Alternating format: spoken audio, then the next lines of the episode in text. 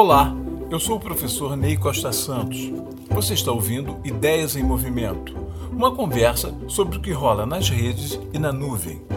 Uma produção Comunicar PUC Rio.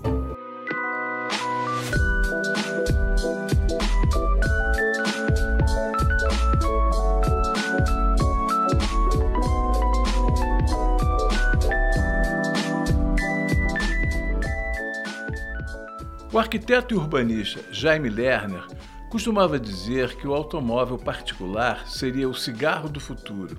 Ao idealizar e promover intervenções urbanas em grandes cidades brasileiras, Lerner sabia que as ruas estavam entupidas de carros e que a mobilidade, que a publicidade das marcas havia exaltado durante boa parte do século XX, havia se transformado em uma armadilha.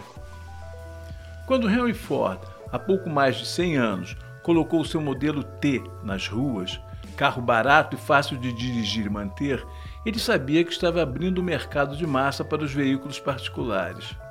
A publicidade colou ao carro da Ford a ideia de que era possível a todos percorrer as ruas e estradas livres e vazias da América, fazendo disso, como já o fizera a Coca-Cola, um símbolo do American Way of Life. O cinema se encarregou do resto. A ideia de linha de montagem, pensada por Henry Ford, também era praticada nos grandes estúdios de Hollywood, que lideravam a indústria cinematográfica. Nos anos seguintes ao final da Primeira Guerra Mundial, o cinema americano já dominava o mercado, determinando hábitos, estilos de vida e padrões de consumo. Nos anos seguintes, o automóvel particular passou a ser um elemento sempre presente nos filmes com temáticas urbanas. Mais que um meio de transporte, era uma identidade, um estilo de vida, um símbolo de sucesso e prosperidade. Quando a indústria automobilística se instalou no Brasil na década de 50, os carros que rodavam nas ruas eram principalmente americanos e, em menor número, franceses e ingleses. Os carros fabricados no Brasil e que passaram a circular a partir de 1959 eram mais baratos e logo atraíram as classes médias.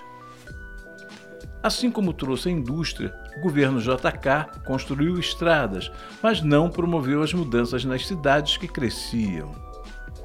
A diminuição de oferta e qualidade do transporte público fez com que o sonho de ter um carro passasse a ser visto como uma libertação. Quando vemos os comerciais daqueles anos 60, 70 e 80, percebemos a maneira como a propaganda trabalhava o imaginário do brasileiro, expressando anseios por bens que, além de úteis, davam identidade. Nesses filmes, os carros e as marcas se incorporam à vida das pessoas. Eram quase como um membro da família a que servia e levava a lugares antes distantes ou inacessíveis. O Fusca e a Kombi, ambos da Volkswagen, se tornaram personagens nacionais e desejo de consumo para milhões de brasileiros. Outras marcas também tinham as suas respostas. A General Motors lançou uma campanha com uma série de filmes com o bordão Meu coração bate mais forte em um Chevrolet, mostrando todos os modelos da marca que iam de carros de passeio aos veículos de trabalho, como as picapes. A publicidade construiu ao longo das décadas um vínculo forte entre os brasileiros e os carros. Os anos se passaram e nas cidades entupidas de carros, os congestionamentos se tornaram uma rotina diária de estresse e desperdício de combustível caro e poluidor da atmosfera, levando para o ralo a fantasia da mobilidade fácil prometida pela propaganda. Os carros populares e médios, hoje em dia, praticamente sumiram das telas. Hoje, a maioria dos filmes é de veículos de nicho, que antes eram vistos exclusivamente como de trabalho e passaram a ser também de lazer e aventura, curtição e liberdade. O sonho da mobilidade agora está muito longe das cidades. Nesses picapes SUV 4x4, há trabalho, mas há também aventura mas custam caro e estão longe do alcance da maioria da população. Quando Lerner dizia que o automóvel seria o cigarro do futuro, isso significava não a proposta de extinção do carro particular, mas sim um alerta de que as sociedades e os governantes deveriam repensar o uso do carro e priorizar a oferta e qualidade de transporte público de massa.